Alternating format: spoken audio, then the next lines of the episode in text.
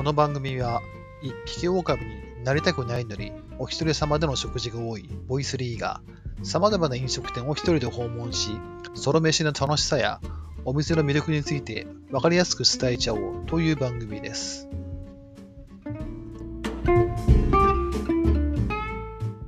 さあ、今回も始まりました。ソロ飯してみませんか？こんばんは、ボイスリーです。さて、今回のソロ飯ですが、人形町にある老舗のお寿司屋さんをご紹介したいと思います。いやー、お寿司屋さんで一人で食事っていうと、結構ハードルが高めに感じる人が多いんじゃないかと思うんですが、今回ご紹介するのは、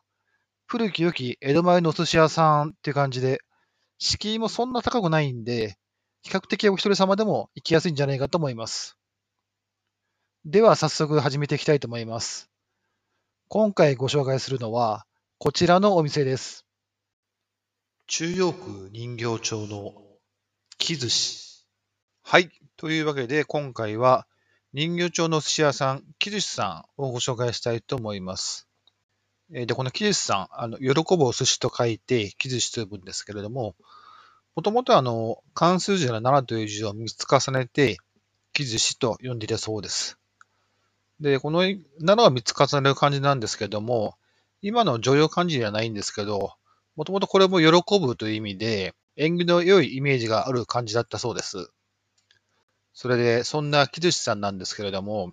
いろいろおすすめのポイントがあるんで、これからあの、ポイントを3つに絞ってご紹介させていただければと思います。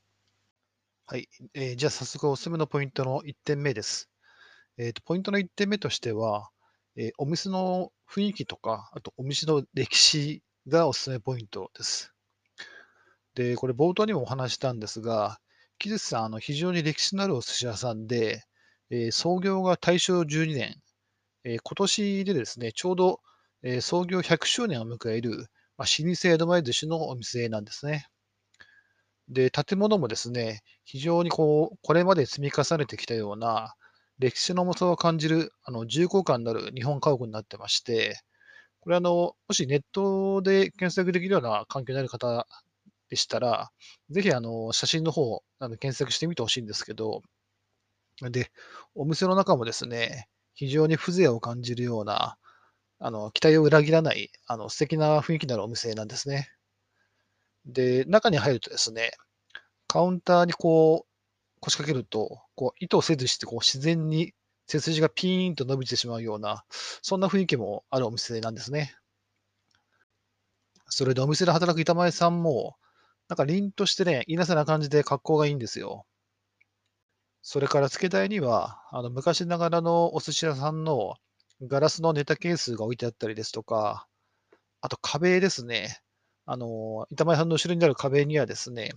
その日食べられる寿司ネタが書かれたあの木の札がいろいろかかっててですね、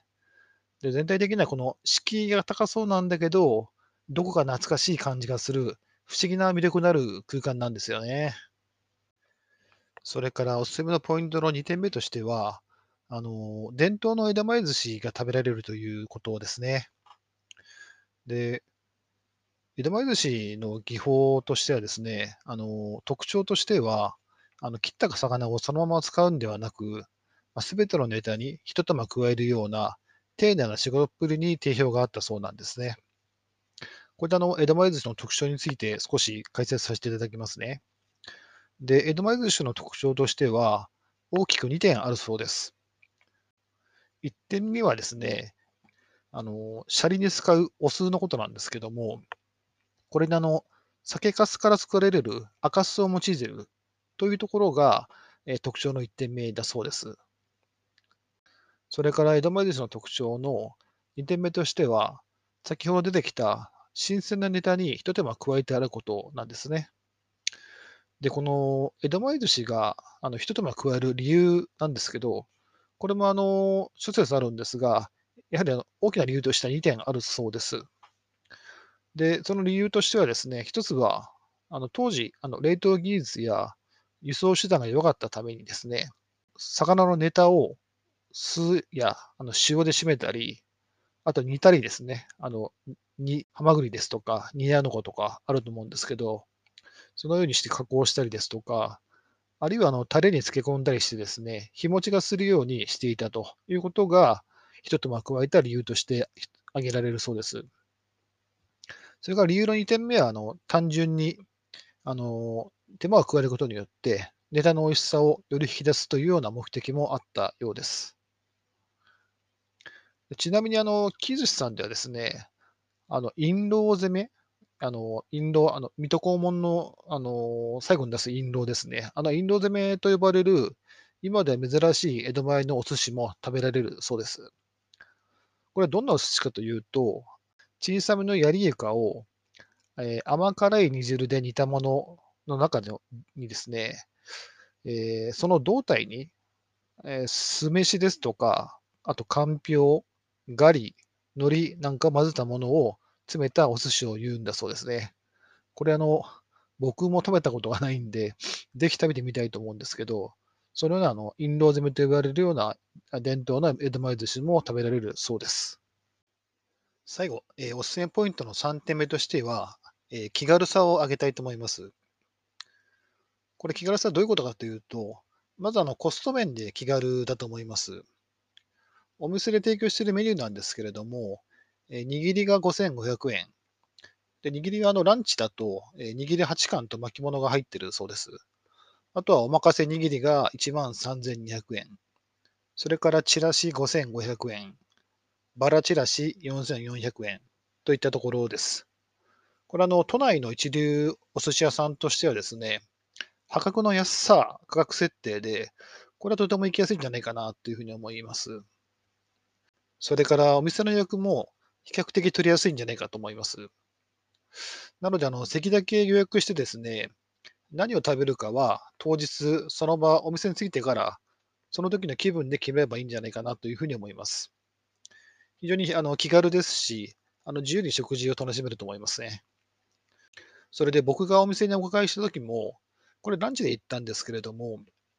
ちょうどあの、カウンターであの、80歳は超えてそうなおじいちゃんが一人で来られてて、お酒をまたしなみながらお寿司をつまんでいらしたんですが、これがあの肩の力が抜けてですね、非常に自然体でかっこよかったなというふうに感じました。多分昔から通われてる常連の方だとは思うんですけれども、僕もあのリタイアしたらあんな風にあの肩の力を抜いて自然体でお寿司屋に一人で来られるような、そんなおじいちゃんになりたいなと強く思いましたね。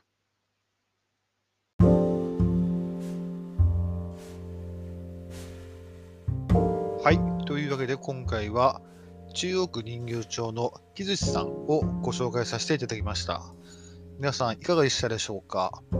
あの積み重ねた歴史を感じつつも気軽に行けてでそれでいてもその雰囲気はちょっとエモさも感じられるような、いいお店だと思います。なので、えー、初めて回らないお寿司屋さんに行くという人にとっては、最適のお店なんじゃないかなと思います。この番組ではこれからも、その飯好きの皆様の背中を後押しするような美味しいお店をどんどん紹介していければと思いますので、応援よろしくお願いします。それでは今回はここまで。次回またお会いしましょう。バイバーイ。